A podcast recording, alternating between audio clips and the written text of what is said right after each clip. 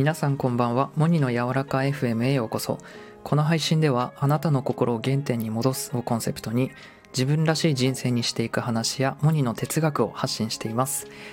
はい今回話すのは自分のエネルギーを保ち続けるというお話です。この間ですねジョジョの奇妙な冒険第6部のアニメを見ていて僕この漫画すごい好きなんですけどその登場キャラクターがですね君は引力を信じるかっていうね、これセリフがあって、引力。あんま聞かないんですけど、まあ、ここではね、運命を引き寄せる力っていう風に、まああの、そういう意味で使われていたんですけど、別の引力、別の言葉で言い換えたら、まあ、波動とかエネルギー、うん、ともね、こう言い換えられるかなと思うんですよね。運命を引き寄せる力。で、今日ね、話すのがこの自分の波動エネルギーを保ち続けるにはっていう話をしていきたいんですけれども、まこの間ねあのノートを僕書きましてえっ、と気が散って仕方ないっていうタイトルで書いたんですよね。概要欄に載せておくのでよかったら読んでみてください、えー、やっぱり、僕たちこの外界であの現実世界で生きている以上ぱこう人からの影響って受けるんですよね。エネルギーの話なんですよ。人からの影響、まあ、仕事してたり、まあ、なんかねこうフラストレーションをこうなんだろう愚痴とかまあなんか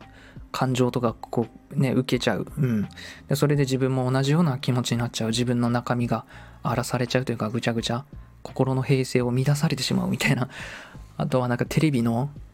不安を煽るニュースを見るとかそういうメディアからの情報とかでも結構なんだろう心の中ってあの乱されちゃうかなって思うんですけれども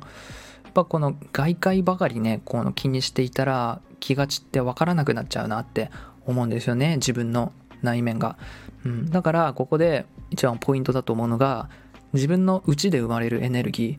ー、うん、自分の心とか自分の内側ですよね。そこにベクトルを向ける。注目し続けるっていうことがっぱりこのエネルギーをね保ち続ける上でまあ大事だなって一番思います。し大事だなって思うし今まで僕もそうしてきたしあのやっぱ心の中に平安がねあるとねあればこの監獄へ行っても天国であるっていう、まあ、僕のその好きな聖人のあのお話があるんですよね。心が心はいつも天国にいなさいみたいな。うん。だからどんな迫害にあっても心はね天国にいるっていうね心の平安はね誰にも奪われないんだって。うん。だからやっぱりね大事なのは自分の内側から出てくるエネルギー波動とかまた別の言い方モチベーションとかね。なんか何をするかよりもどうあるかどういう状態でやるかっていうのがいつもねこの奇跡っていうものを起こしてきたなって僕も思います。やっぱりねこの幸せを感じてる時とか喜びに満ちてる時ってやっぱり嬉しいじゃないですか。嬉しいし幸せじゃないですか、うん、心がワクワクしてる状態って。やっぱりあの僕たちって僕たちというか今のね現代社会は なんか外の世界がその刺激的すぎて、まあ、なんだろうな。YouTube 一つ撮ってもなんか次から次に自分へのおすすめの動画が流れてくるじゃないですか。うん、外の世界も楽しいんだけどやっぱりこう自体内で生まれたというか自分がワクワクするかどうかとか自分が美しいか美しくないかとかで、あのー、選択していく